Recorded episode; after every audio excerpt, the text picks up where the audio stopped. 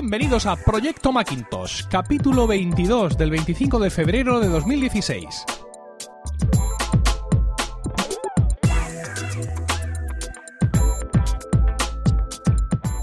Muy buenas, mi nombre es Emilcar y esto es Proyecto Macintosh. Hola, yo soy David y os doy la bienvenida al único podcast en español centrado exclusivamente en el Mac y en OS 10. Este podcast surge con la vocación de hablar solo del Mac, el ordenador en sí, su sistema operativo, sus aplicaciones, sus accesorios. Esto es para los locos, los inadaptados, los rebeldes, que en un momento dado decidimos pensar diferente y optar por otra manera de entender la informática. Esto es solo para los que tienen un Mac, nada de iPhones, iPads, relojes, coches batidoras o cualquier otra cosa que pueda salir de Cupertino. Esto es para nosotros, los usuarios de Mac. Así que aquí y ahora y para ti comienza Proyecto Macintosh. Buenas noches, David. Muy buenas noches, Emilio.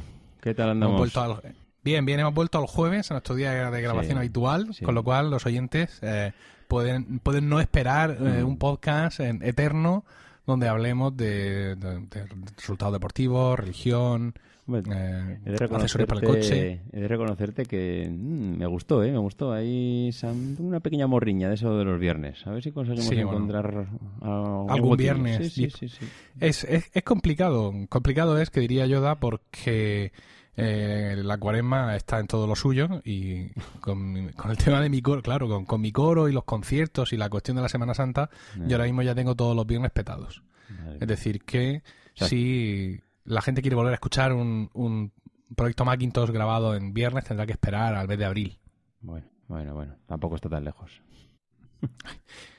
Bueno, pues vamos, si Vamos te parece, allá. a empezar con los temas de hoy, porque veo que has, has- has co- cocinado aquí un guion eh, intenso y extenso.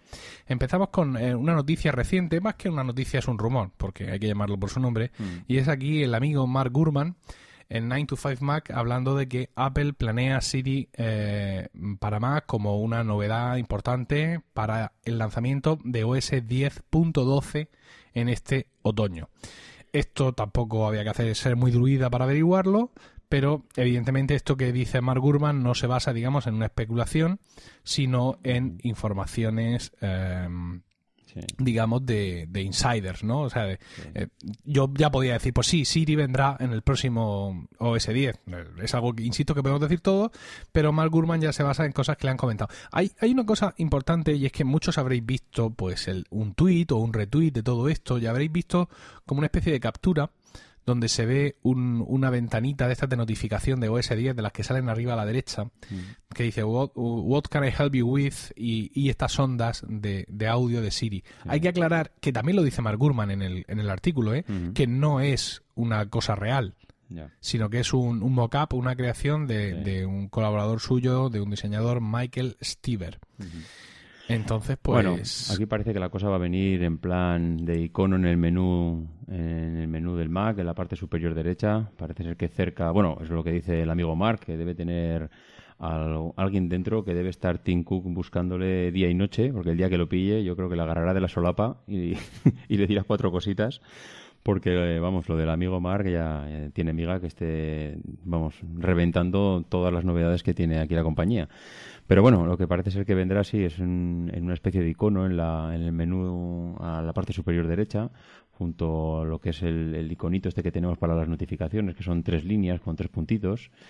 Y, y bueno, pues va a ser diferente, o, o comenta que, que va a ser diferente a lo que tenemos actualmente en el resto de dispositivos que curiosamente, pues bueno, va a llegar el último. Eh, Ni por iPhone ni por historias, al final el Mac va- se va a quedar como parece que el último de la fila para que consiga un poco tener la integración en Siri que tienen, que tienen los demás. Y, y bueno, yo, mm, si te soy sincero, he de reconocer que Siri en el Mac lo tengo bastante abandonado. Lo tengo abandonado en general. O sea, Siri seguramente si le pregunto quién soy no sabe ni quién soy. Creo que no me conoce. No, pues no sé. Desde luego yo creo que tienes que coger el hábito. Hablábamos el otro día de, productividad y de los hábitos y yo creo que con Siri tiene que pasar algo parecido. Hay que coger el hábito de, de preguntarle más cosas, que estoy seguro de que si coges el hábito, pues es mucho más sencillo preguntárselo que andar buscando por los menús. Y porque tampoco sabemos hasta, hasta qué punto pues, pues puede hacer cosas por nosotros, ¿no? Yo tengo siempre la sensación de que, de que no lo exprimimos ni, ni un 15 o un 20% de lo que puede dar de sí. No sé si a los americanos les pasa diferente que a nosotros, pero yo creo que aquí a, a los españoles mm, nos cuesta, nos cuesta tirar de Siri. Yo por lo que voy escuchando en podcast y a, compañeros, eh, la gente pregunta mm, si lo utiliza y, no tanto, la verdad. Pero bueno. El tema es que, es que bueno, Siri hace más cosas en, Estados Unidos de las que hace en otros países y aparte eh, Siri funciona mejor en inglés de lo que funciona en otros idiomas. Esto, esto está, está claro y lo conocemos. Hay una de las cosas que me interesa, bueno, él menciona que OS 10.12 eh, tiene el código eh, Fuji, como, el, como el monte. Hay una de las cosas que me interesa que, y que no he mencionado, habla de que habrá un icono arriba a la derecha y que entonces tú presionas el icono y es cuando se activa Siri y que también si tienes el Mac conectado a la energía eléctrica, como por ejemplo está mi Mac mini de manera continua porque de otra forma no funcionaría, el, el Oye Siri... Eh, espérate, eh, ya estamos, lo sabía. He dicho Oye Siri y tengo seis o siete dispositivos aquí alrededor mío mm, intentando ver qué, me puede pasar, qué puedo necesitar. que no, que por cierto, eh, ahora que lo dices, eh, en algún momento tendrán que tomar una decisión, porque va a llegar un momento que dices Oye Siri en casa y parece que estás en una fiesta, te contestan 20 personas a la vez. Sí, no, pero eso es como cuando te llaman por teléfono. alguien me preguntó hace relativamente poco que, eh, por el Apple Watch, y claro, como el Apple Watch para mí ya no es una novedad, sino que ya tiene tiempo en mi muñeca, le respondí un poco en broma, él, pensaría, pues vaya gilipollas que estás hecho, pero le dije, digo, mira, es otra cosa más que suena cuando me llaman por teléfono. Porque cuando estás en el trabajo, va que va. Bueno, va que va, narices. O sea, yo ahora mismo estoy aquí, y porque acabo de poner modo hoy en el teléfono, ¿no? Pero si me llaman, suena en el Mac, en el teléfono, en el iPad y también en el reloj. Sí, es una pasada. Como para decir, no he escuchado la llamada. ¿Sabes lo que no, no me he enterado. pues esto. Te decía que eh, menciona, habla sobre la, interfaz de lanzamiento a través de, este icono, en la barra de, menú del Mac, pero mm, se le olvida mencionar, o, o a su fuente o al propio Mark, muchas veces eh, me gustaría que, se hiciera un poco alguna pregunta sobre lo que le están diciendo. Eh, nosotros no tenemos, evidentemente, cuando hablan de que Siri es una novedad para OS 10.12 es porque no hay Siri ahora mismo, pero sí hay dictado. Hmm. Es decir, tú, tú puedes eh, usar la función de dictado que además funciona bastante bien, muy bien. Hay que, decir. E incluso tiene desde no sé qué versión, porque hemos hablado muchas veces que con esto de una actualización cada año, las mejoras se difuminan. Tiene una cosa que se llama dictado mejorado. Eh, que, permite usar el dictado sin conexión, porque la función de dictado, como todos recordamos, pues mm, va intercambiándose con los, con los eh, servidores de Apple. Pero tienes una descarga que puedes hacer en tu ordenador. Eh, en mi caso, espérate, ¿dónde estaba esto? Ah, claro, en dictado. Aquí. En mi caso me dice lo tengo desactivado. Usar dictado mejorado permite el uso sin conexión y un dictado continuo con comentarios en directo. Es necesaria la descarga de 842 megas. Para activar esto hay una tecla de función rápida. en la que viene predefinida es pulsar la tecla FN, función dos veces. Y tienes aquí algunas más opciones como pulsar la tecla comando derecha dos veces, pulsar la tecla comando izquierda dos veces, pulsar cualquiera de las teclas comando dos veces e incluso personalizar. Eh, mm, si estás en un portátil, puede que sea una cosa muy natural para ti el como tienes la mano siempre encima de algo, pero para mí, por ejemplo, cuando estoy en el Mac, tengo en el, en el, en el Mac Mini tengo la tendencia a intentar navegar con el teclado todo lo que puedo, que además ha sido uno de los santos y señas de OS 10, es decir, los accesos de teclado. ¿No? El, conseguir hacerlo todo, Spotlight ha ayudado mucho a eso, y bueno, y todas las aplicaciones que han nacido en torno a Spotlight, como Alfred y, bueno, y otros mayordomos de superhéroes. Y em, e, ese, ese mm, pulsar la tecla función dos veces, creo que es una cosa muy interesante y que seguramente Apple o bien, mm, digamos, mezclará ambas funciones, como ahora mismo mm, a veces nos sucede en, en iOS, que el, dictado aparece en el teclado, ¿no? Pero mm, quizá aquí ah, tenga que haber alguna tecla especial para que tú puedas invocar a Siri eh, desde, el, teclado, ¿no? Si mm. el oye Siri silencio, un momento. No sé ahora mismo, además, a cuántos oyentes les está saltando todo por los aires, ¿no?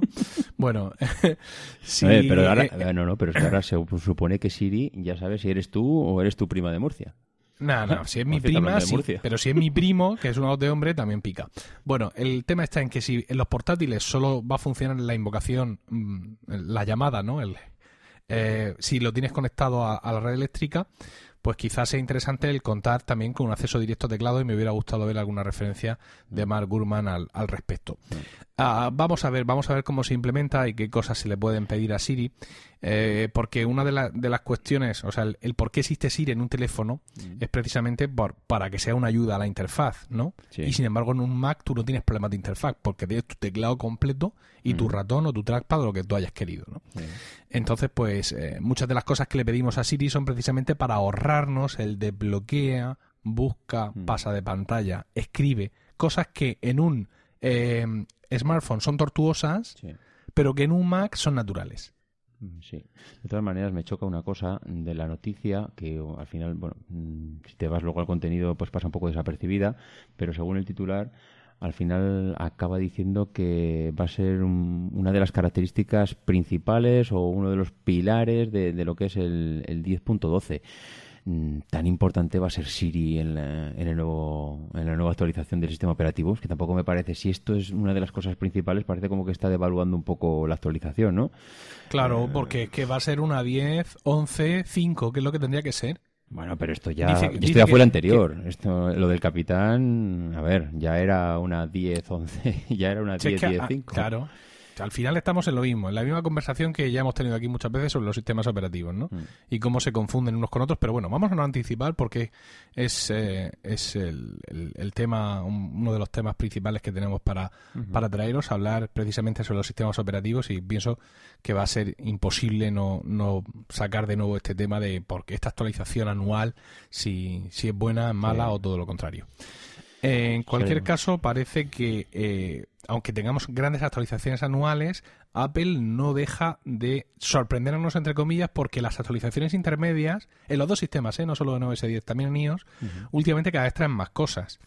Eh, yo, por ejemplo, me, he instalado la beta de iOS 9.3, mm, no por nada, sino para solucionar un problema que se me había creado tonto precisamente con Siri, y efectivamente lo soluciona. Y esa beta de iOS 9.3 trae una cosa tan interesante como el, tema este del, cambio de color en pantalla, ¿no? Cuando se hace de noche, que en un smartphone, bueno, yo, yo lo uso en el, Mac, en, la aplicación esta que, todos conocemos, eh, Flux, ¿no? o Flux.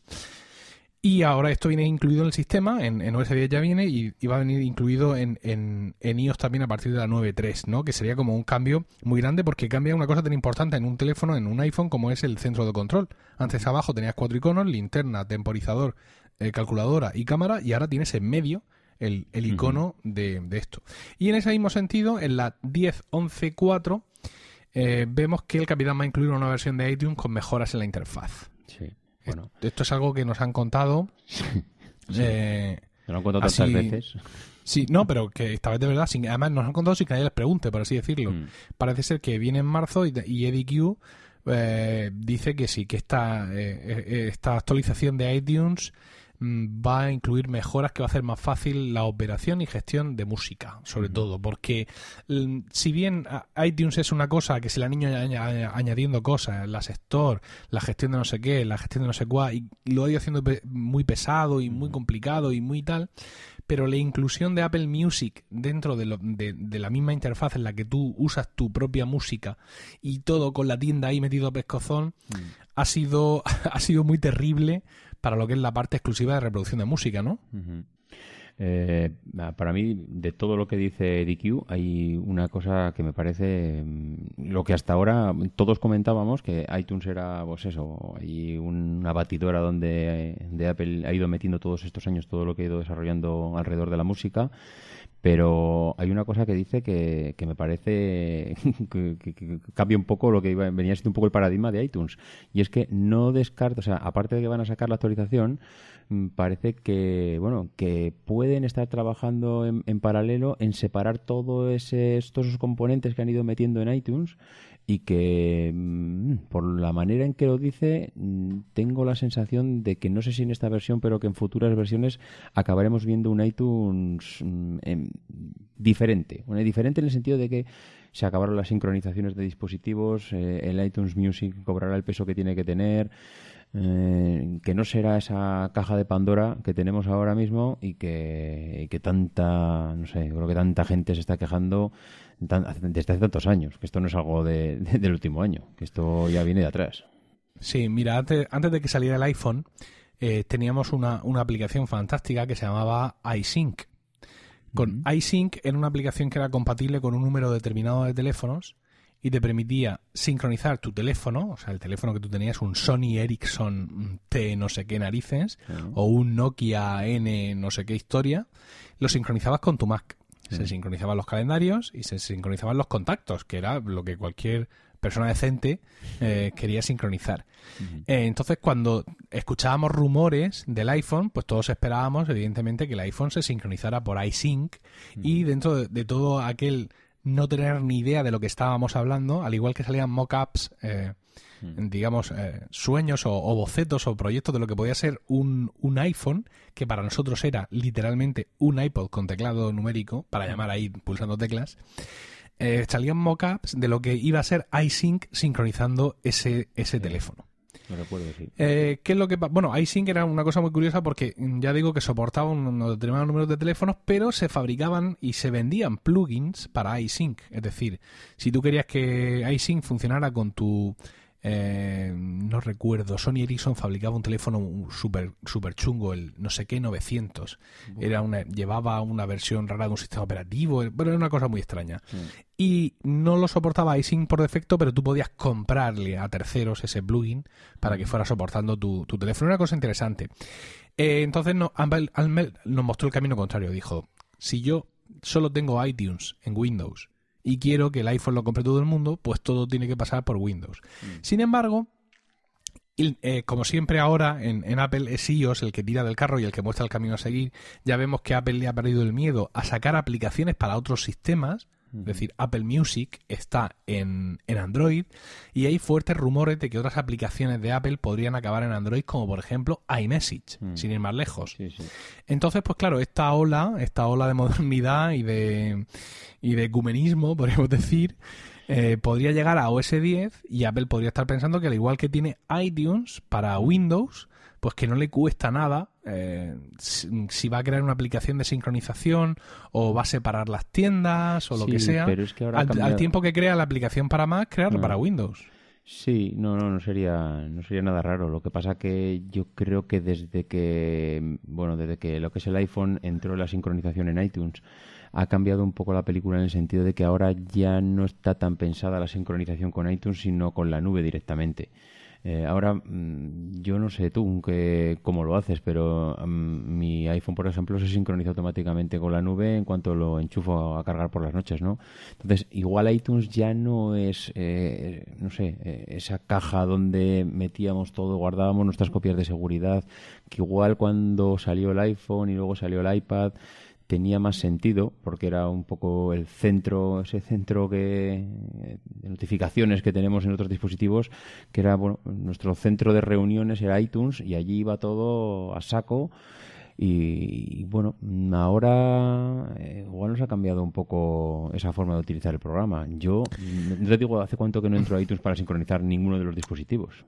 Claro, a ver, esto es posible si tú estás completamente en el ecosistema de Apple. Por ejemplo, yo estoy yo tengo em, iTunes Match, ¿no? Mm. Con lo cual toda mi música, la mía personal está en la nube. Mm. Aparte tengo Apple Music y aparte tengo iCloud Photo Library, es decir, pago siempre que Apple me lo deja para que me lo suba todo a la nube. Con lo cual yo realmente no necesito sincronizar por cable más que los contenidos propios míos eh, de, de vídeo. Es decir, eh, películas que yo no haya comprado, en, en, iTunes, si las quiero sincronizar en mi dispositivo, lo tengo que hacer eh, a través de iTunes, eh, con la sincronización, si no la he comprado en la iTunes Store. Eh, si nos vamos a un caso no tan extremo como el mío, por ejemplo, alguien que no tiene iTunes Match y que no tiene Apple Music, tiene su música en iTunes y la tiene que sincronizar, evidentemente, a través de iTunes. Y tres cuartos de lo mismo con las fotos. Muy bien, está usando fotos, encantado de conocernos todos, pero no tiene iCloud Photo Library. Con lo cual, si quiere llevar sincronizadas sus fotos con su eh, teléfono, pues lo tiene que hacer también con la sincronización que provee, que provee iTunes. Entonces, pues claro, todavía ahí, quiero decir, no somos todos automáticamente eh, clientes de iCloud Photo Library ni de iTunes Match como para poder decir no la sincronización ya no es necesaria no ni, no necesaria sí pero parece como que el peso ya no es el que tenía antes. Y sí tiene menos peso eso es cierto eso es cierto. Y yo, yo, por ejemplo, en, contenidos propios lo mío serían las series y como ya hemos hablado tuyo aquí, mm. eh, hablar de cuando descargábamos series parece ser parece como si habláramos de cuando los dinosaurios dominaban la Tierra. Para nosotros que somos muy modernos, tuyo. Pero, pero quiero decir, hay todavía mucho contenido propio y mucha necesidad de sincronización, con lo cual yo sí creo que Apple es lo que está pensando, si es que es cierto esto lo que dice, es separarle, o sea, quitarle peso a la aplicación de iTunes en cuanto a sincronización y mm. crear aplicaciones nuevas, pero tanto para Mac como para, para Windows. A ver, que yo creo que iTunes al final acabará pasando más tarde o más temprano por quitar todos los dispositivos y, y centrarse en lo que es multimedia, o sea, al final música y vídeo. Y que creo que además que la parte de vídeo a Apple le está interesando y cada vez más por los movimientos que está haciendo en potenciarla pero tampoco veo que iTunes sea una referencia a nivel de reproducción de, ni de series, ni de películas, ni de cualquier cosa relacionada con el vídeo. Eh, lo tenemos todo muy centralizado de que iTunes es música. Mm, la parte de películas, eh, no sé. Pero todos somos tú y yo, quiero decir. ¿Y tú conoces a alguien que conozca iTunes para ver películas? Pues sí, sí, hay mucha gente que, lo usa para ver películas. No, claro que sí. no me mientas, Emilio, no me mientas. No, es verdad, pero sí es que quiero decir, hay gente, mira, hay gente que alquila películas en iTunes. No solo en iTunes, ¿eh? sino en cualquier otra plataforma que te alquile películas. Hay gente que compra eh, películas en iTunes. Hay gente que descarga porque son unos malvados y, se lo meten todo en iTunes. Y yo mismo tenía, sigo teniendo una colección de películas importante en, en, iTunes. Sí, meter lo que te mm, descargas desde fuera o lo consigues desde fuera, sí. Pero comprar lo que hay en iTunes a nivel de vídeo, mm, no sé, yo creo que. Yo creo que no, ¿eh? No sé. Pues, ¿Tienes alguna experiencia conocida? No, yo. Yo he comprado películas en iTunes. De hecho, ya me he comprado el Star Wars el episodio 7. He, comprado el Star Wars el episodio 7 ya en iTunes. Madre mía. Sí, porque he decidido rendirme. ¿Sabes? Como al final lo voy a comprar en todos los formatos, pues he, pensado que este lo voy a precomprar ya. y una preocupación menos que tengo. Es un reconocerme a mí mismo mis, mis propios problemas mentales. Claro. No, no, no, está bien. es como, mira, hace, hace no sé cuánto hubo una oferta, o no, una oferta no, salieron las películas de Star Wars, las seis salieron en iTunes, que no estaban. Mm. Y me las compré. Y me dice Miguel Espada, me Esparnar, de los podcasts por momentos. Pero hombre, ¿cómo has hecho eso? En Blu-ray se ven mucho mejor, te las, con el mismo mm. dinero, un poco más, un poco más, me acuerdo, te las voy a comprar en Blu-ray. Y le dije yo, sí es que me las voy a comprar en Blu-ray igual. yo es que soy así. Eh, soy así, por dinero. Será por dinero. ¿Eh? No, si no es cuestión de dinero, es cuestión de que, de que Star Wars, pues para mí es una debilidad. Y, ya está. que es normal, sí. Aunque he de decir que estoy muy contento con las ediciones que han hecho en iTunes, ¿eh? Mm. Hombre, de todas maneras, para ser una debilidad, normalmente la gente suele buscar, cuando ya es un tema ya, bueno, de, pasión, el, formato físico, porque le gusta tenerlo en la estantería, o porque le gusta tenerlo cerca de la tele, o porque, bueno, ya forma parte un poco más de tu entorno, ¿no? Sí, yo, lo que pasa, la, edición que hay actualmente en Blu-ray de las seis películas publicadas juntas mm. me deja un poco frío. Mm. Estoy esperando a ver si sale una con forma de cantina o algo así. no sé, algo, algo, algo más espectacular. Ya, ya, ya. Vale, vale. Bueno, Oye, que, nos liamos, Sí, vamos que nos liamos. ¿Qué os pasa con el cable de carga USB-C? Madre ¿eh? mía. Tanto presumir de USB-C ¿Qué los Pues nada, parece ser que Apple va a, se va a acabar convirtiendo en un fabricante en un fabricante chino, porque yo que me iba al Apple Store, me compraba mis cables allí pensando de que vengo aquí al Apple Store, me compro mis cables originales y estoy a salvo de cualquier cosa que, pueda pasar porque esto es pura calidad.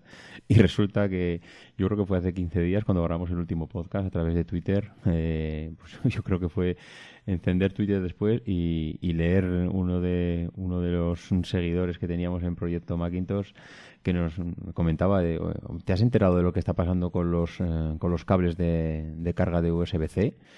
Y ostras, pues no, no, me he enterado. Y resulta que, bueno, pues que hasta Apple tiene, tiene estas cosas. Eh, parece que ha salido una partida concretamente fue de los primeros. ahora que he estado leyendo por ahí diferentes, diferentes fuentes que dicen que de los MacBooks y de los eh, cables que se vendieron desde abril hasta junio, luego he estado leyendo también que, que abril y mayo no estaban afectados, pero bueno, para salir de dudas, al final Apple ha, ha sacado un comunicado en su página web en el que dice que, bueno, para diferenciar los cables solo tienes que coger tu cable del USB-C, que tiene que ser o el USB-C que te has comprado, que bueno, pues puede ser una prolongación o una extensión del que tienes ya del conector que aparece en tu ordenador, o del propio cargador, que puede ser cualquiera de ellos.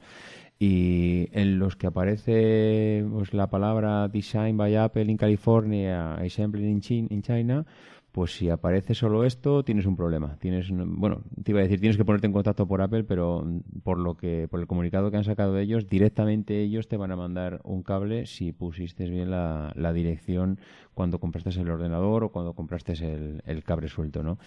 Eh, en cambio, si seguido de esa frase aparece un número de serie, pues parece ser que ya está corregido el problema y que te puedes quedar tranquilo. Y ahora te diré que, bueno, pues que yo no soy un usuario que ni de los unos ni de los otros. Mi cable USB-C Sí, sí, mi cable USB-C, porque claro... La tercera vía. Eso es, la tercera vía. Por eso... ¿Qué le pasa? ¿Qué le pasa? Pues nada, te puedes imaginar que en cuanto leí la noticia fui corriendo a mi cargador a ver si había sido de los afortunados, como cuando te me compré el, el iPhone de esto que tenía, a ver si tienes un procesador de los que ha fabricado Samsung y esto, pues bueno, a mí me tocó la China, que, que era de los procesadores que tenía Samsung, que luego al final tampoco, que la vida sigue ¿no? y no ha pasado nada. Y pues me ha pasado que fui al cable y ahí no hay nada. Eh, el cable está totalmente limpio, no hay ni una sola letra, ni para bien ni para mal. Ni pone la frase famosa de fabricado, o sea, diseñado en California y fabricado en China, ni pone la frase sumada de los dígitos con el número de serie.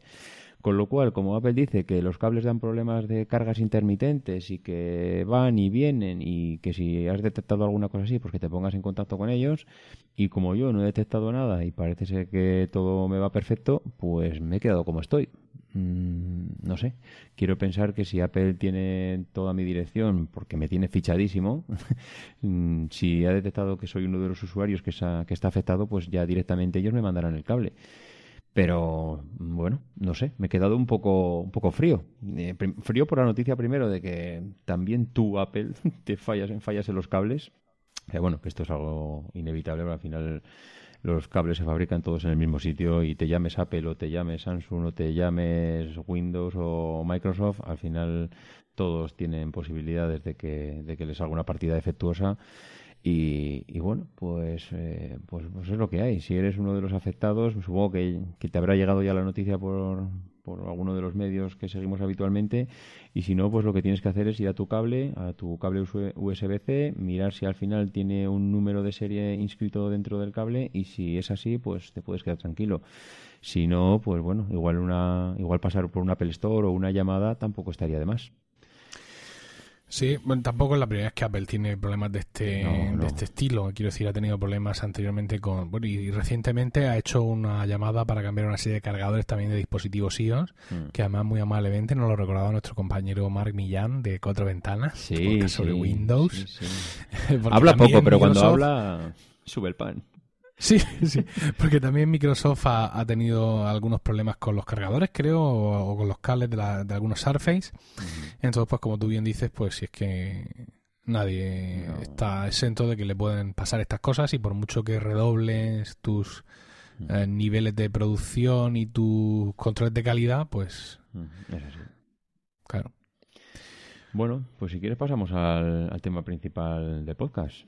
Pues pasemos al tema principal del podcast, que, porque te veo aquí que el, título que le has puesto ya es, preocupante. Es, agresivo, la degradación de OS 10.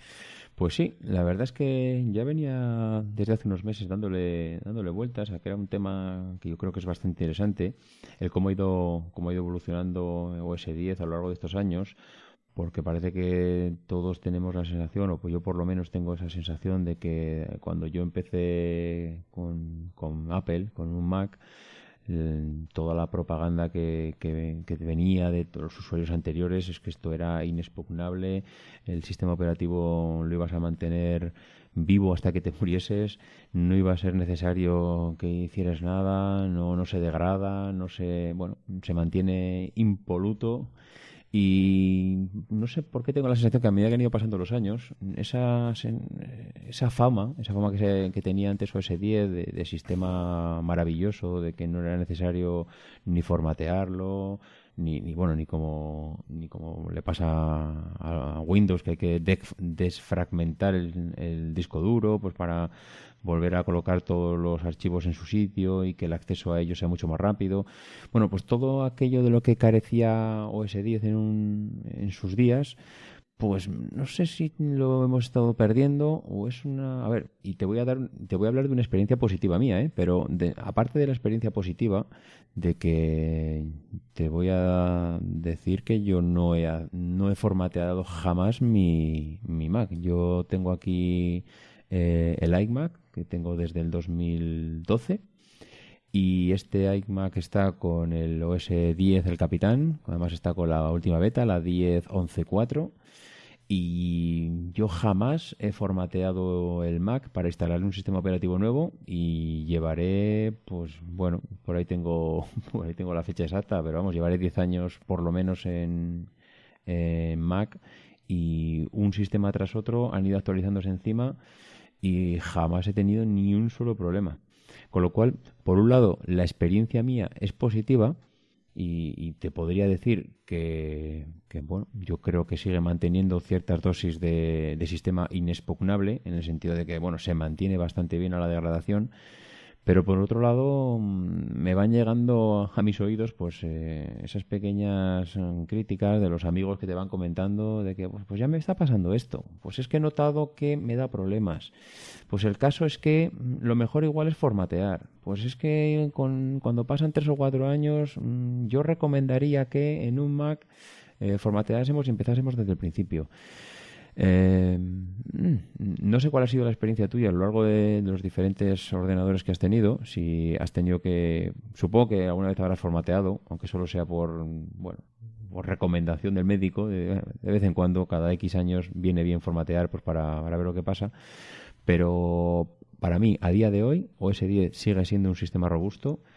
No creo que sea un sistema que se va degradando con el tiempo, porque yo he tenido Windows, evidentemente, pues eh, un Windows 10 a día de hoy, pues no sabemos cómo se va a comportar, ¿no? Sabemos dentro de 5 o 10 años, eh, no sé, si será necesario formatear, si no. Pero yo a un, a un OS 10 le he instalado cientos, pero cientos de aplicaciones para probar Seguramente allí en las entrañas del sistema operativo habrá archivos que bueno se quedarán ahí eternos porque no habrá no habrá Dios que los saque ahora de allá porque no sé ni dónde estarán. Porque antiguamente no sé si tú te acuerdas que te acordarás seguro cuando yo entré en Mac te decían que con coger una aplicación dice tú quieres eliminar una aplicación lo único que tienes que hacer es coger esa aplicación la tiras a la papelera y ya está ha desaparecido la aplicación del sistema operativo que tampoco era tan así pero tú venías de tu Windows, donde para poder desinstalar cualquier aplicación, o tu aplicación tenía un desinstalador ya propio que se instalaba cuando instalabas la aplicación, o tenías que, bueno, intentar ver si tirabas la carpeta a la basura o, o a ver cómo te lo hacías, pero era casi imposible que aquello se quedase limpio de polvo y paja. En cambio, en, OS 10 tú cogías una aplicación, la tirabas a la, a la, papelera y te quedabas tan ancho. Yo ahora también te digo, Emilio, que cojo una aplicación, la tiro a la papelera y ya no me quedo tan ancho. Tengo algún desinstalador por ahí que, que, he tenido que instalar porque también me he dado cuenta que se va quedando esa basura en el sistema operativo. Y entonces, pues son de esas cosas que veo que han ido cambiando. Eh, ahora con el famoso sandboxing, que no sé hasta qué punto Apple va a poner todo, no sé, toda la carne en el asador ahí, mm, pues esto va a cambiar. Bueno, menuda chapa te estoy metiendo, ¿no?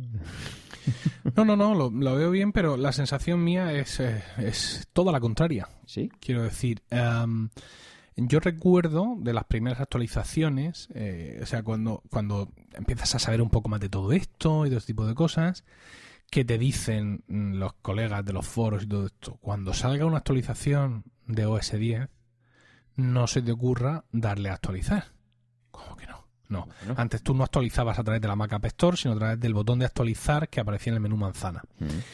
No porque tal, eso, esa actualización puede fallar. Por supuesto, copia de seguridad mm, antes actualizada, mm, en todos los sistemas listos, sincronicemos los relojes. Y te decían que, evidentemente, lo que había que hacer era actualizarse la eh, versión combo. Mm. La versión combo es una actualización, es decir, por ejemplo, si yo, no, yo ahora mismo tengo aquí en el Mac, eh, yo tengo la 10 punto, punto, ¿dónde estás? A ver, que esto con esto de las pantallas maximizadas, Mm. al final uno sabe dónde está. Yo tengo la 10.11.3, ¿no? Entonces cuando salga la 10.11.4, lo que me va a despachar a mí la Mac App Store es esa actualización, Mm. la que me lleva de la punto .3 a la punto .4. Hay otra actualización para llevarte de la punto .2 a la punto .4, por así decirlo.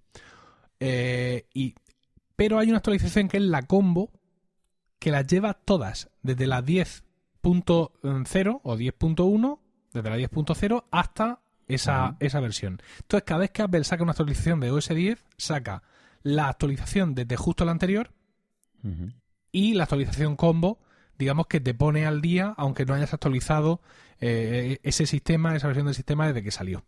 Entonces, por supuesto, en su momento tú tenías que, que actualizar la combo sí o sí, porque la combo era la que no te iba a dar nunca ningún problema. Pero la combo no era, era aquella, aquella actualización que si habías tenido algún problema con la que Apple te proponía cuando le dabas a actualizar, Cla- claro, efectivamente, lo tenía. Por un lado, o sea, si había sido suficientemente timorato como para actualizar a, a pelo, siempre tenías la combo. Y si alguna vez tenías algún problema porque haciendo no sé qué, o el sistema se te había corrompido, o tú habías borrado Safari, o no sé, cualquier, habías cometido cualquier mm, fechoría, sí. instalando la combo se te solucionaba todo.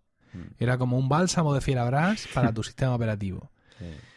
De entonces hasta ahora, toda esa vieja religión se ha, desaparecido. Tú ahora, la, Mac App- la denostada Mac App Store, te escupe una actualización y tú le das a actualizar mm, mientras te calientas un bocadillo o lo que sea. Mm, Si se ha hecho la copia de seguridad de Time Machine porque la tiene siempre puesta, se ha hecho. Y si no se ha hecho, pues Dios proveerá porque como lo tengo todo en, Dropbox y en todas las nubes habidas y por haber, Mm. pues todo me da un poco igual. Y la realidad es que yo no he tenido ningún problema. Quiero decir, en la época ah, moderna de los sistemas operativos, creo que podríamos hablar de esto de The Mountain Lion.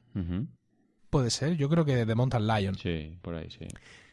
Eh, yo no he tenido que reinstalar nunca. Es decir, lo único es que cuando me compré el, el Mac Mini, como venía con Fusion Drive, pues mm, aunque sabía que no había ningún problema, pues quise empezar de cero. Ya está. Pero, pero yo no he tenido que volver a instalar, a reinstalar el Mac Mini en absoluto desde el año 2012 que lo compré. Eh, he actualizado todos los sistemas operativos encima del anterior, hasta ahí podemos llegar. Ujú. Y incluso en iOS, que, que le pasaba lo mismo, ¿no? Decía, en iOS, bueno, en iOS cuando tenía una actualización grande, no, no, empezar de cero para que empiece limpio. Pues, ya hace un montón de tiempo que Sí. no empiezo desde cero Sí, y que ah, me, me lo traigo todo del sistema anterior y que- quiero decir que para eso está, ¿no? Sí, sí, sí. Quiero decir, para, para eso vamos presumiendo por ahí de ordenadores y de sistema operativo y, y de billetes, ¿no? Por Mm. así decirlo. No, no, yo es que me gasto mi pasta en mi Mac y en mi iPhone porque es que fíjate lo que tengo. Si nos gastamos la pasta en esto y encima no aprovechamos las bondades de la estabilidad de sistemas operativos, que somos directamente tontos. Entonces tú no Eh, tienes entonces- esa sensación, ¿eh? No tienes esa sensación de que No, hemos no, perdido no, con el paso te- de los años. Tengo incluso, ya te digo, la sensación justo contraria. Ah, sí, ¿eh? Es decir, yo no he tenido que instalar la combo en ningún momento y todas las cosas que he hecho, eh, en, en mi caso, por ejemplo, ha sido instalar alguna beta del sistema operativo, ha sido por tontería.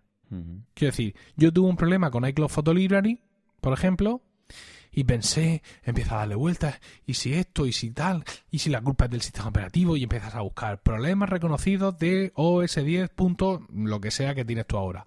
Ay, no pone nada, entonces voy y me instalo la beta. Me instalo la beta, voy corriendo a ver la aplicación fotos, y tengo el mismo problema con iCloud Photo Library, porque el problema no es de OS 10, Mm, es de iCloud Photo Library, y eso sí que tiene problemas.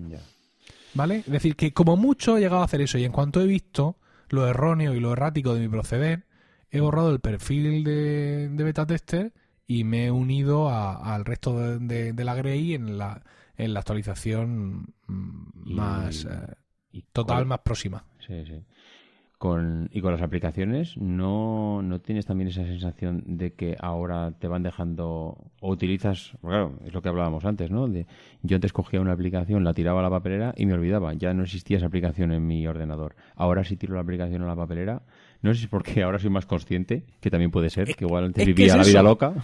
Claro, es que es eso, es que ahora tú sabes porque ya llevas más tiempo en, la, en, la, plataforma y además te has venido arriba, te, te, has eh, informado de las cosas, sabes que existe una carpeta library, mm. ¿vale? Y que existe dentro de esa carpeta library otra que se llama Application Support, donde, digamos, las aplicaciones dejan muy poco realmente. Quiero decir, lo que dejan ahí son, son unas preferencias de ANA.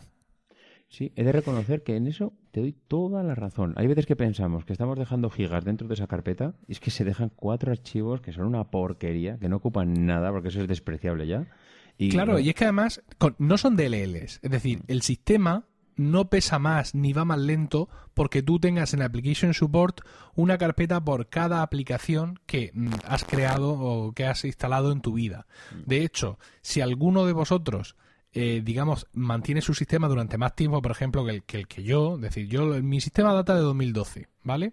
Si alguno de vosotros ha sido más valiente y no ha actualizado desde cero, ni se ha cagado, ni se ha acojonado, perdón por las palabras, ni ha dicho, hoy voy a empezar una nueva vida con este nuevo Mac, ni nada de eso. Mm. Pero en algún momento dado, instalasteis algo como Clima y Mac o aplicaciones similares, porque ya son muchas las que te, te hacen la limpieza automática, ¿no? Es decir, yo, por ejemplo, yo voy y borro una aplicación le doy a borrar y al ratito Clima Mac aparece diciéndome, has borrado esta aplicación, ¿quieres que la desinstale completamente por ti? Y tú le dices, venga, sí, que para algo te he pagado. Sí, pero tú antes no tenías un Clima Mac. No, y por, y por eso yo entro ahora mismo a Application Support y me encuentro aquí eh, carpetas de aplicaciones que ya no tengo. Ya. Pero que cuando desinstalé en su momento, lo que hice fue borrarlas y punto. Pero como no tenía el Clima Mac, fíjate, yo estoy hablando de 2012, no tenía Clima Mac ni perrito que me ladre, y eso que yo siempre he utilizado algún tipo de aplicación de estas, lo que pasa es que me pillaría en algún momento en el que no la tenía instalada, pues tengo aquí, estoy entrando ahora mismo y tengo aquí en, Application Support, tengo varias carpetas que corresponden a aplicaciones que ya no tengo. Mm. Y no es para pegarse un tiro. Quiero decir, si miras el tamaño que tienen esas carpetas, no ocupan prácticamente nada, pero es que luego además tampoco están molestando al sistema.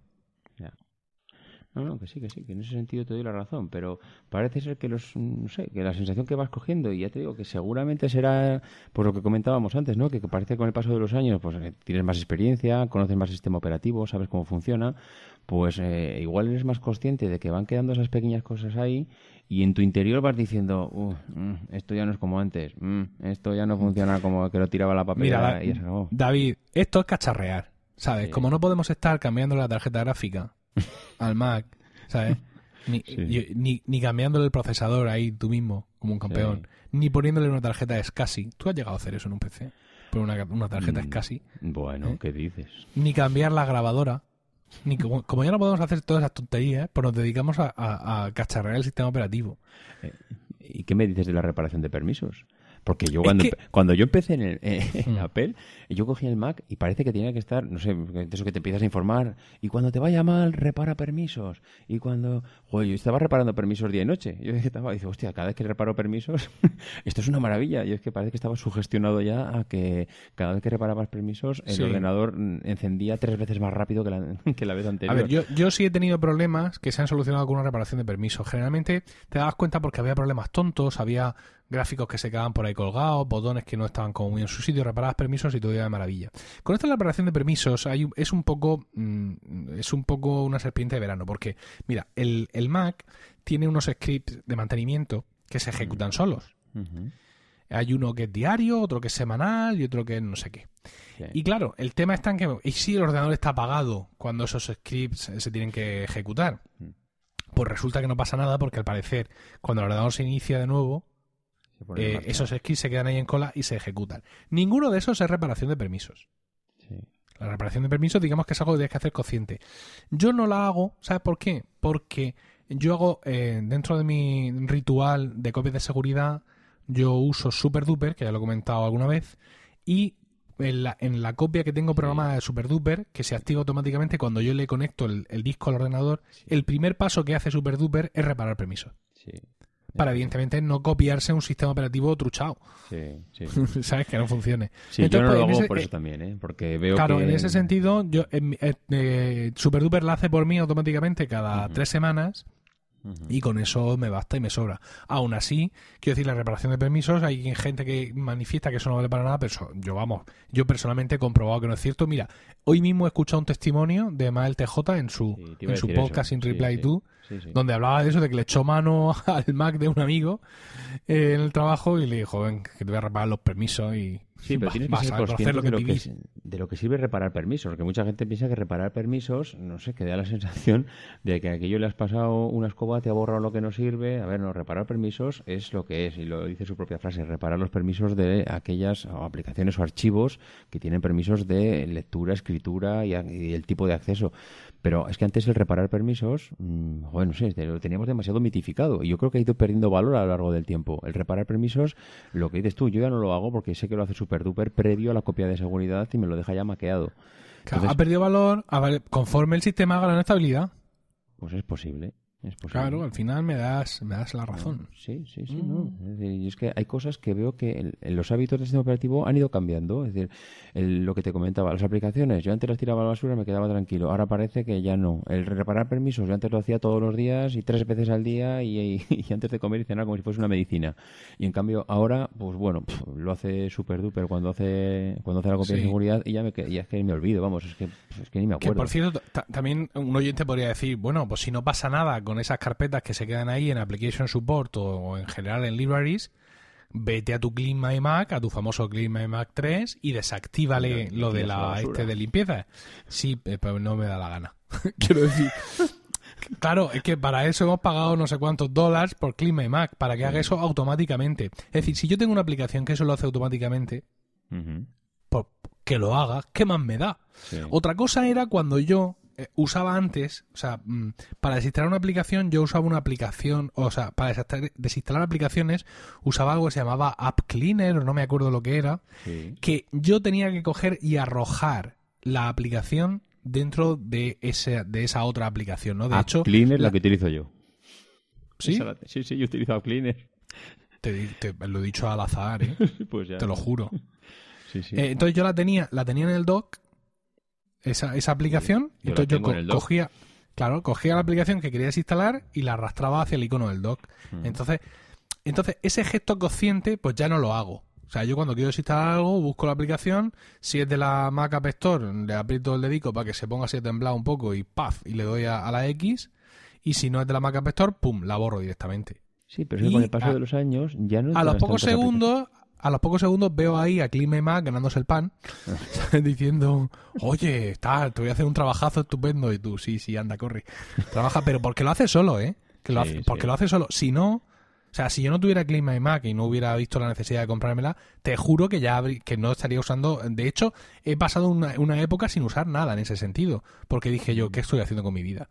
O sea, realmente necesito estar arrastrando las aplicaciones sobre el app cleaner este de las narices. Y estuve Hombre. una época sin usar nada y me dio igual. Que luego My Mac, entre otras muchas cosas, me hace eso, pues bendito sea Dios. Sí. Ahora también mm, yo creo que instalamos muchísimas menos aplicaciones que a medida que van pasando los años parece como que vas, ya te vas centrando, utilizas menos cosas y no tienes la necesidad de estar instalando continuamente. También depende del alma cacharrera que tengas, ¿eh? No, y por- Eh, porque estamos entre, porque estamos muy entretenidos instalando aplicaciones en los teléfonos. Y nos queda menos tiempo para pasarlo con el Mac, pero vamos, que no, que, que no es por otra cosa. Sí, eso es verdad. Oye, y por cierto, el tema de el tema de antivirus, mm, espero que No. hayas instalado ningún antivirus, ¿no? Porque entonces No sí que vamos ya- a hablar de antivirus en pro- no vamos a hablar de antivirus en Proyecto Macintosh, Ah, ni siquiera mal. Muy bien. No le vamos a dar ese placer. Este es Emilio. industria malvada. Lo que sí quiero hablar de, de una cosa que es, eh, al igual que digamos que mm, la reparación de permisos es el, el mantra del Mm. usuario de Mac, el, el usuario de Windows tiene la famosa desfragmentación, Ujú. Sí, ¿no? sí. ¿Te acuerdas? A ver, te, sí, has quedado así no. un poco callado No, porque, ya no, ya- ya ¿sabes no lo te que acuerdas, pasa? malvado. Sí, sí, me acuerdo, me acuerdo. Lo que pasa que es que como yo por ejemplo que tengo un tengo un PC en el, en el trabajo y bueno también tengo un maravilloso eh, equipo informático que se encarga de mantenerlo al día ya no sé si realmente el desfragmentar un disco duro sigue estando a la orden del día o es algo que se ha pasado de moda. O sea me he dejado de preocupar porque como en casa ya no tengo ningún PC y en el trabajo hay un departamento de informática que se encarga de mantener todos los PCs al día si te soy sincero Emilio no he visto desfragmentar un disco duro mm, igual de los, de hace seis años. es un señorito, ¿eh? Tienes tu departamento de informática, ¿eh? no, es para mí, solo, ¿eh? No es para, mí solo. bueno, pues te decía, eh, la desfragmentación yo también, la verdad es que ignoro. Eh, supongo que en ese sentido también eh, Windows habrá avanzado, porque desde luego en el trabajo, desde que tenemos Windows 7, que ya lo tenemos la mayoría, a nosotros el informático en ningún momento, cuando ha habido algún problema, él ha entrado y lo ha solucionado y era algún problema relacionado con el servidor o que, yo que sé, que tu disco duro, la memoria RAM, o sea, siempre, generalmente solemos tener problemas de hardware. ¿no? Cuando hay un problema de software es porque el Windows está reventado por los cuatro costados, generalmente el XP, y hay que reinstalarlo. Pero el informático, que es un tío que controla mucho, el de mi empresa, nunca nos ha dicho desfragmente usted su disco duro. Yo pienso que eso también tenía era parte de, solo faltaba que te lo pida que lo, hagas tú, ya solo faltaba que sea el informático y te pida que oye Emilio, desfragmentatelo tú. Era, yo creo que era, aquello, insisto, era parte un poco también de la hechicería, ¿no? De los, de los usuarios de Windows. No, desfragmentalo y notarás cómo... Porque ah, eh, venía un poco la desesperación. O sea, no sabes qué hacer. Esto, ¿Por qué va tan mal mi ordenador? Y dices, tú, bueno, pues voy a desfragmentarlo a ver qué ocurre. Eh, y la ah, sensación de que parece que luego todo funcionaba, ¿qué? Sí, me dice? eso, eso sí. Eh, la desfragmentación no funciona en OS 10. ¿Por qué? O sea, de hecho, si tú desfragmentas, que puedes, eh, te puedes, te puedes, va a ir peor. ¿Y por qué va a ir peor? Porque ¿qué es desfragmentar? Eh, desfragmentar es lo contrario a fragmentar. Se supone que con el uso de tu ordenador la información en tu disco duro se fragmenta. Es decir, todo empieza muy bien, está el sistema operativo, todas las aplicaciones ahí instaladicas en los primeros eh, sectores del disco, y conforme empieza la fiesta, pues el sistema empieza a hacer que el disco ponga los datos donde sea, básicamente. Entonces, claro, vamos a ser un poco esquemáticos. El cabezal del disco yendo para allá, viniendo para acá, yendo para allá, viniendo para acá, porque todos los datos están desperdigados, hace que su rendimiento disminuya. Cuando desfragmentas, ¿qué es lo que haces? Pues coges todos esos datos que están desperdigados por todo el disco duro. Hay que pensar en el disco duro como en la llanura de Arizona. Pero bueno, tú los coges todos esos datos, todos esos sectores, ¡pumba! Y los pones otra vez en la punta, ahí todos apiñados. Entonces el cabezal del disco, también eh, hay huevos a pensar en esto ahora, ya no tiene que, que, recorrer esas distancias inmensas de un lado para otro, sino que ahí chiqui, chiqui, chiqui, chiqui, desde el principio se mueve para arriba, para abajo, para arriba, para abajo y hace a todos tus datos y te los pone delante de tus morros en un momento.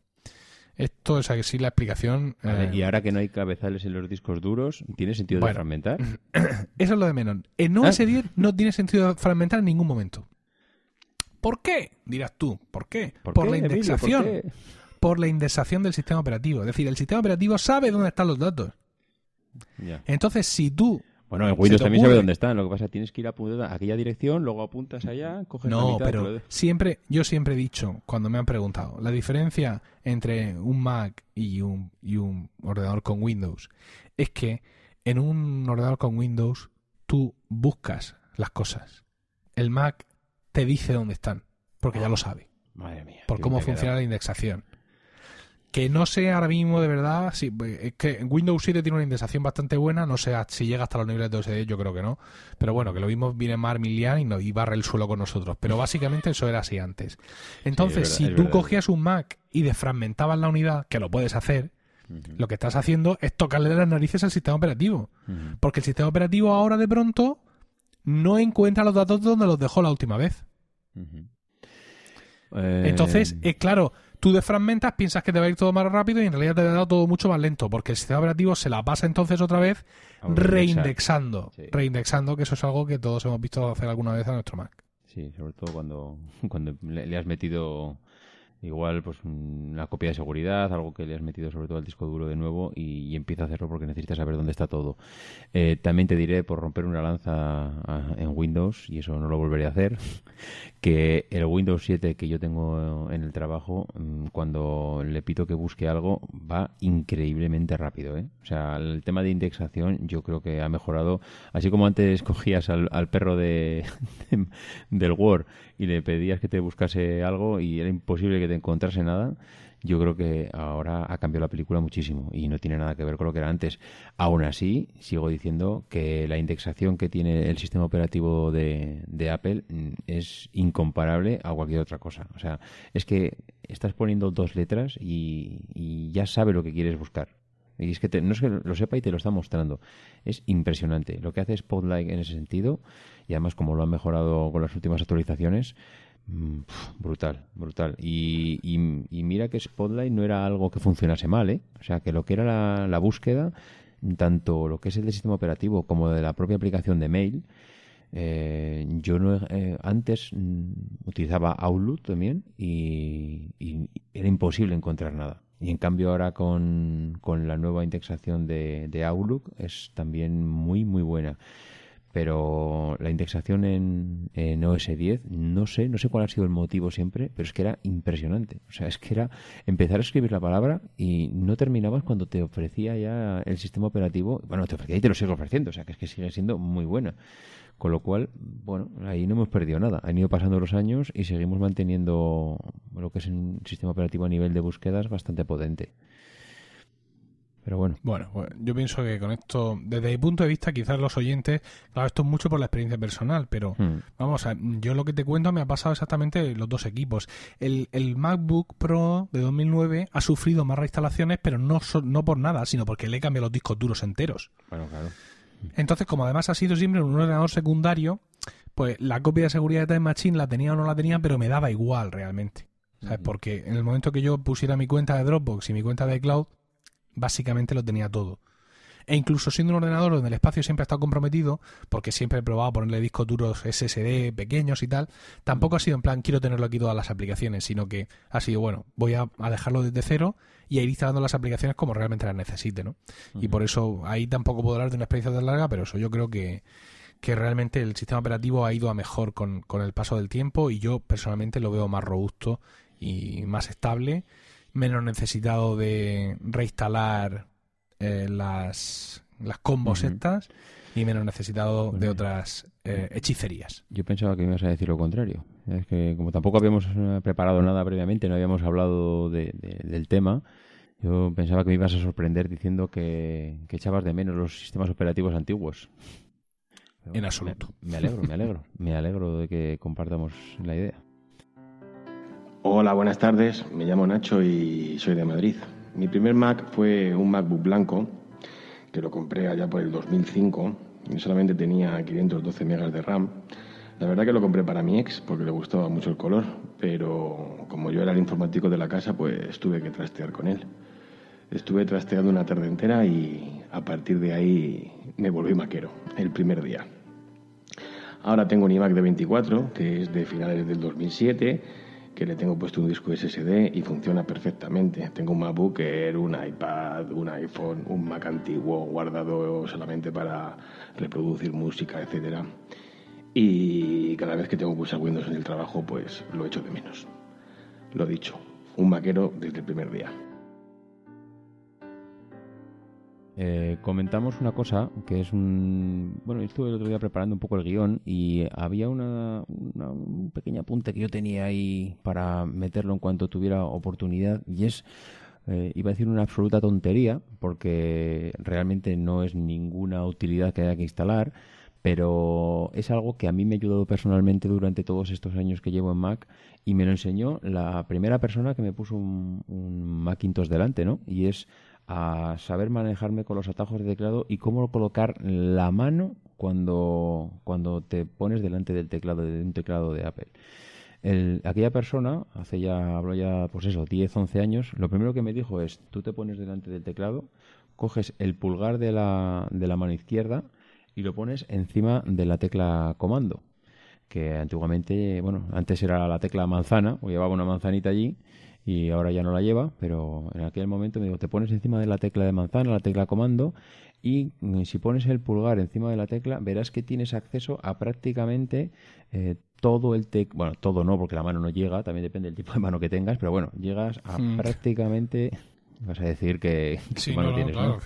No, no, mis manos son gigantes, son horribles y mis dedos son gordos como gorrinos y, y- y Mira. peludos. Yo te diría sí, sí. que si pongo la mano encima de la, el, el pulgar, encima de la tecla comando, llego hasta la tecla I con el dedo índice, ¿no? Entonces, bueno, tienes prácticamente desde la M hasta la tecla I acceso a prácticamente el 80% de, de las teclas de, que tienes delante, ¿no? Pero lo bueno que tienes es que eh, con la tecla comando el sistema operativo OS 10 incorpora, eh, yo diría que, el- no sé, iba a decir un porcentaje, pero lo voy a decir al azar, 75-80% de los atajos de teclado que tiene, ¿no? Tienes el, comando A, el comando Q, el comando W, el comando E, el comando N, el comando F. Al final tienes una eh, comando T, iba a decir, es que se me van ocurriendo, mira, comando T, que es el de las pestañas de Safari. O sea, eh, la cantidad de atajos de teclado que tienes con, con esa combinación de comando más la tecla que sea es espectacular. Otra que se me está ocurriendo aquí es la, el- la tecla de- del pantallazo, ¿no? Que es el comando 3 o comando mayúscula 4 para seleccionar la ventana, no sé. Es que hay tan- tantísimas, hay tantísimas combinaciones de teclado y lo que yo pude ganar con el tiempo, con el digamos, con la perfección, que no, no tienes que perfeccionar nada, o sea, lo único que tienes que hacer es acordarte de las pequeñas combinaciones de teclado que, que te llevan a esos atajos y, y cuando manejas todo eso desde el teclado, la velocidad que coges cuando utilizas Mac realmente es, que es impresionante, o sea, es espectacular lo rápido que vas cuando abres una aplicación, cuando la cierras, cuando abres una, o sea, cuando cierras una ventana, cuando te abres una ventana nueva, cuando bueno, el, co- el comando tabulador típico para cambiar de aplicación, eh, el, el comando al escal para, es- escape para, para forzar el cierre de una aplicación. Ahora mismo el comando, desde que sacó, no me sale ahora, comando barra espaciadora, no me sale la, ¿cómo se llama tú? Spotlight. Es- sí, Spotlight, no me salía. Para abrir una aplicación, porque muchas veces tienes las aplicaciones por ahí por el sistema operativo o tienes que ir a, bueno, al DOC porque tienes allí la carpeta de, de aplicaciones, pero con el comando barra puedes eh, empezar a escribir el nombre de la aplicación y te, vamos, te lo abre en un momento. Yo, mi truco, recomendación, no sé cómo llamarlo, era ese. Empezar, el que no lo use, a ver, esto cualquiera que lleve en Apple, mm, seguramente tú, Emilio, vamos, más o menos te manejas así, casi seguro, pero yo diría a todos aquellos usuarios que acaban de aterrizar o que llevan pocos años en Apple y que realmente igual no le han cogido el truquillo a los atajos de teclado, que lo intenten, que lo intenten, que se obliguen a utilizar ese dedo pulgar encima de la tecla comando y a partir de ahí que se aprendan 5 o 6. Yo diría que te empiezas a aprender 5 o 6, los manzana Q, que es manzana, todavía estoy con la tecla manzana, ¿eh? comando Q, que es para cerrar una aplicación, comando W para cerrar una ventana, eh, comando S para salvar, el comando Nos, qui- A. nos quitaron la manzana. Sí, nos quitaron la manzana. yo- yo ¿Por qué lo harían? Pues no sé, no sé. Con lo que molábamos. La verdad que sí. Con nuestra manzana. Bueno, mi, mi truco es ese, mi truco es ese y, y yo lo recomiendo porque se, se gana muchísimo tiempo. Mira, en lo- en los albores eh, de, de- de la civilización, tal cual la conocemos actualmente, cuando los iPhones te los tenías que traer de no sé dónde y no sé qué circunstancias, un, un oyente de aquí de Murcia consiguió dos iPhones para él y para su mujer. Y se pone en contacto conmigo, hombre, yo sé que no nos conocemos, lo mismo piensas que quiero acuchillarte y poner tus tripas a secar al sol, pero eh, yo quiero, me han traído los iPhones y claro, los tengo que liberar y, en fin, todo lo que le hacíamos entonces a aquellos pobres iPhone Edge. Y les tengo que hacer mil perrerías y yo no tengo Mac. O sea, yo tengo mi iPod, con lo cual soy Mm. un feliz, no tengo Mac y no conozco a nadie que tenga Mac, con lo cual te quiero pedir por favor, yo entiendo que me digas que no y que llames a la Guardia Civil, pero por favor, libérame estos iPhones. Le dije yo, no hay ningún problema. Se vino el hombre a casa un sábado por la mañana, llega allí con sus dos iPhones, pues ah, me puse allí, tenía yo mi iMac blanco, Y estaba, ahí, pues sí, pues esto, pues lo otro, pues fíjate, pum, pum, me puse a hacerlo todo. Y luego él tenía un, un pequeño blog y escribió en su blog que eh, lo que le sorprendió verme manejar el Mac, verme mo- mover mis dedos a- con gran agilidad y altísima velocidad. Evidentemente el hombre había bebido porque yo mis manos las- no las he movido con agilidad en mi vida. que mis manos parecían no tocar el teclado y que el, el Mac parecía adivinar mis deseos. Y mía. más allá de la exageración de este hombre, pero que claro, él tampoco había visto nunca a nadie mm, usar un Mac en primera persona. Es que estábamos en aquellos tiempos. Yo recuerdo que cuando yo me compré mi Mac, yo nunca había visto un Mac así en directo delante de mí. Sí. Entonces, claro, este hombre tampoco. Y lo que y luego yo al principio me, me hizo gracia y pensaba, ah, exagerado. Claro, entre la, la exageración, la sorpresa, el agradecimiento por haber hecho una mano, pero luego me di cuenta de que no, es que tiene razón. O sea, Sí. este nunca ha visto a nadie usar un Mac y usar un Mac es eso. Es que te acostumbras por el motivo que sea a hacerlo, a usar los atajos de teclado, que algunos de ellos también existen en Windows, evidentemente. Sí, sí, sí. Más luego, las tres o cuatro cosas de sistema operativo, que si lo de las ventanas para arriba, la- o sea, cuando tú haces el, el movimiento con el ratón o con el teclado antes de llevar el, el- ratón a, la las ventanas y de pronto las ventanas se hacen pequeñas o se mueven para arriba o se mueven para abajo. Luego hay que decir, que además nos lo ha dicho Mark Milian, que en algunas cosas Windows nos ha echado delante, sobre todo en el manejo de ventanas. Que como le dije a él, tendría narices que un sistema operativo se llama Windows no, no mejorara. Nosotros ahora estamos hablando que si de Magnet, que si de mm, un montón de aplicaciones para coger una ventana y que se quede en la esquina na- y eso lo hace el sistema por defecto, ¿no? Sí. Pero bueno, en cualquier caso, OS 10 seguía- sigue trayendo y sigue teniendo cosas muy interesantes de manejo del sistema operativo. Y claro, eso era la primera vez que lo veía este hombre. Y entonces pues yo pensé, pues sí, tiene razón. Para alguien que no lo ha visto nunca, parece que el ordenador, entre, entre lo que yo me muevo y lo rápido que va, parece que el ordenador se anticipa a mis deseos. Pero es que yo creo que tampoco alguien que no vea a otra persona hacerlo, es, es difícil que, que tú eh, te salga natural el, el buscar todos estos atajos de teclado y, y que digas, bueno, pues oye, pues es que curioso, cuando pongo el dedo encima de la tecla comando, si, si con lo combino con varias teclas, esto va mucho más rápido. Eh, a mí, por ejemplo, me hizo falta que me lo contaran. O sea, yo es que si no me lo llegan a contar, estoy seguro que, que no hubiese desarrollado toda esta habilidad de buscar atajos y ir muchísimo más rápido. Yo no sé si en tu caso fue ciencia infusa. No, Pero- yo lo que pasa es que cuando, cuando me di cuenta de que eso existía, me puse a buscarlo a casi cohecho, ¿no? Que se dice. Ya, sí. Entonces, incluso en mi blog, hey, tengo un blog, te lo he dicho alguna vez, emilcar.es, eh, hay una serie de artículos de atajos de teclado donde voy comentando los más ah, habituales, o incluso algunos que la gente me comenta o alguna cosa, y aquello estaba muy bien porque servía no ya solo para mm, contarle a la gente cosas que yo ya usaba, sino muchas veces para, al escribir yo un artículo, aunque fuera como eran estos de cuatro líneas sobre un atajo de teclado, el atajo de teclado se te quedaba, porque como tú bien dices, es que se te olvidan las cosas. Por ejemplo, Sí. no consigo, no consigo que se me quede control más alt más espacio para que se abra la ventana rápida de añadir una tarea nueva a OmniFocus. Mm. Entonces, ¿qué es lo que he hecho? Pues lo que hice en su momento, cuando yo empecé a- con el tema de los atajos en, en, en Mac, lo que hice es en el dashboard, porque hay un dashboard, amigos, Sí, en nuestro Mac, sí. solo tenéis que, esos, esos dedos que tenéis como morcillas, moverlos por encima del trackpad a- de izquierda a derecha, y, en- y cuando paséis todos los eh, escritorios a Dios y por haber, llegaréis al dashboard. Pues en el dashboard me puse unos posit, unas notas de estas amarillas, y ahí me escribía los accesos. Con lo cual, pues me escribía un par cada vez y de pronto, ay, ¿cómo era esto? Pues me metí ahí y pimba, ahí lo tenía. Mm, curioso, curioso. Y vas acumulando ahí todos esos... No, acumulando no, solo tenía dos o tres a la vez. Ah, y cuando ya lo, cuando lo dominaba, Ah, le entraba y lo borraba. ah, vale, vale, vale, vale. Bueno, una manera... He de, ¿no? he de decir que ahora mismo solo tengo, eh, solo tengo uno. ¿Uno? Control al espacio tarea nueva en mi focus. Yo no sé si es la edad macho o qué es, pero no hay Bueno, manera. pero has seguido manteniendo También hay el que, de también hay que ahí. decir, a ver, también hay que decir que cuando eh, OmniFocus en el Mac, yo generalmente aquí no sé por qué, porque no hay ningún motivo en este mundo, pero no añado tareas nuevas. O sea, yo aquí lo que hago en el Mac en OmniFocus básicamente es procesar. Procesar, pues, evidentemente marcar las cosas cuando las hago, Mm. pero pues coger esto, eh, moverlo para allá, cambiar esta fecha, la revisión diaria, la revisión semanal. Pero es cierto que la, ma- la mayoría de las tareas que añado a, a mi sistema de OmniFocus, insisto, por ningún motivo concreto, eh, lo hago en el iPhone o en el iPad. Ya. Entonces, pues, eh, vamos, esto lo digo yo como justificación triste de por qué se me olvida un acceso. sí. Yo espero que después de estar hablando 10 minutos sobre este acceso, no se me vuelva a olvidar en esta vida, pero quién sabe. Eh, terminamos. por ahí, ¿no? Sí.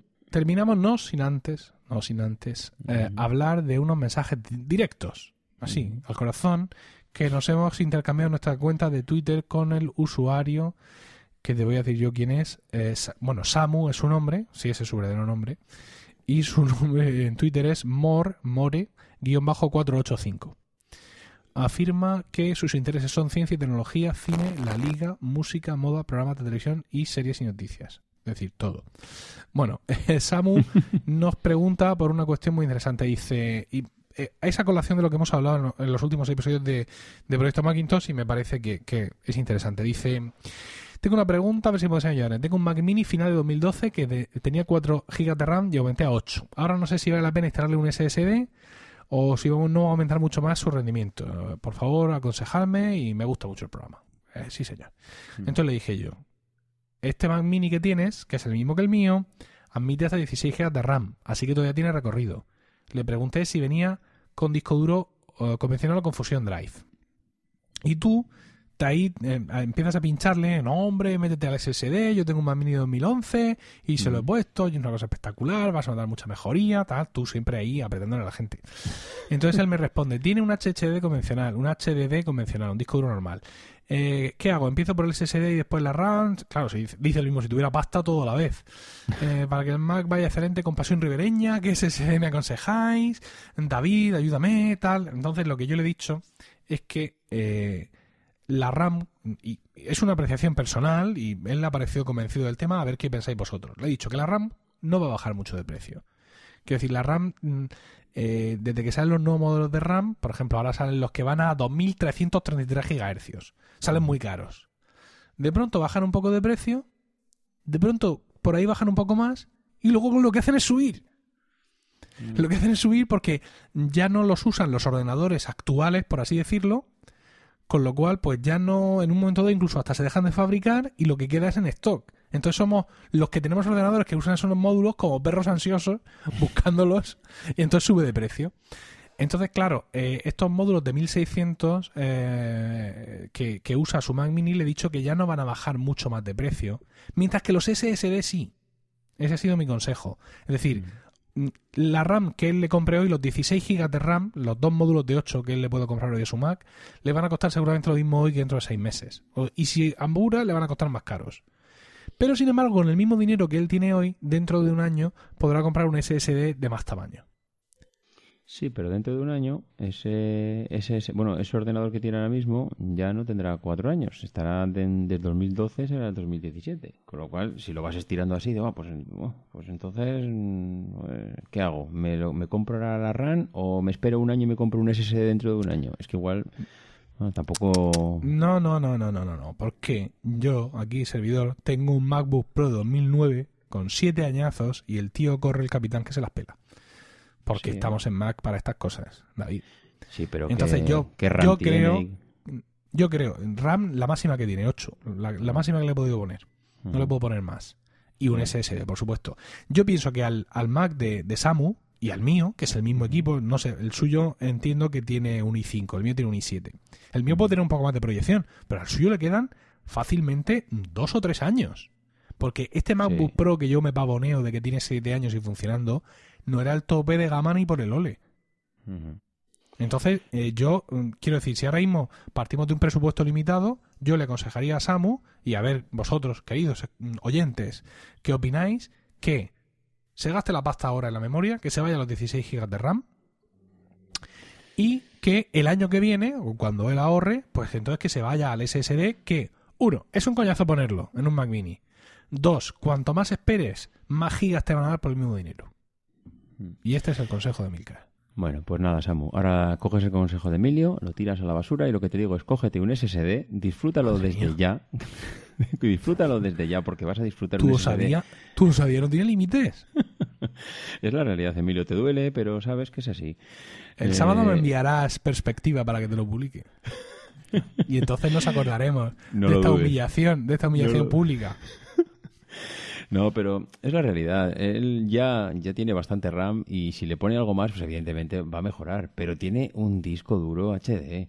Si pone un SSD, va a pasar a, al Nirvana. O sea, va, a llegar a un nivel que hasta ahora no conocía. Va, a ver cómo su Mac Mini vuela. Y no va a tener que esperar un año más. Va a tenerlo desde hoy. Samu, hazme caso. Eh, SSD a muerte. Entra en Magníficos y allí saca la pasta y nada, lo que te pidan.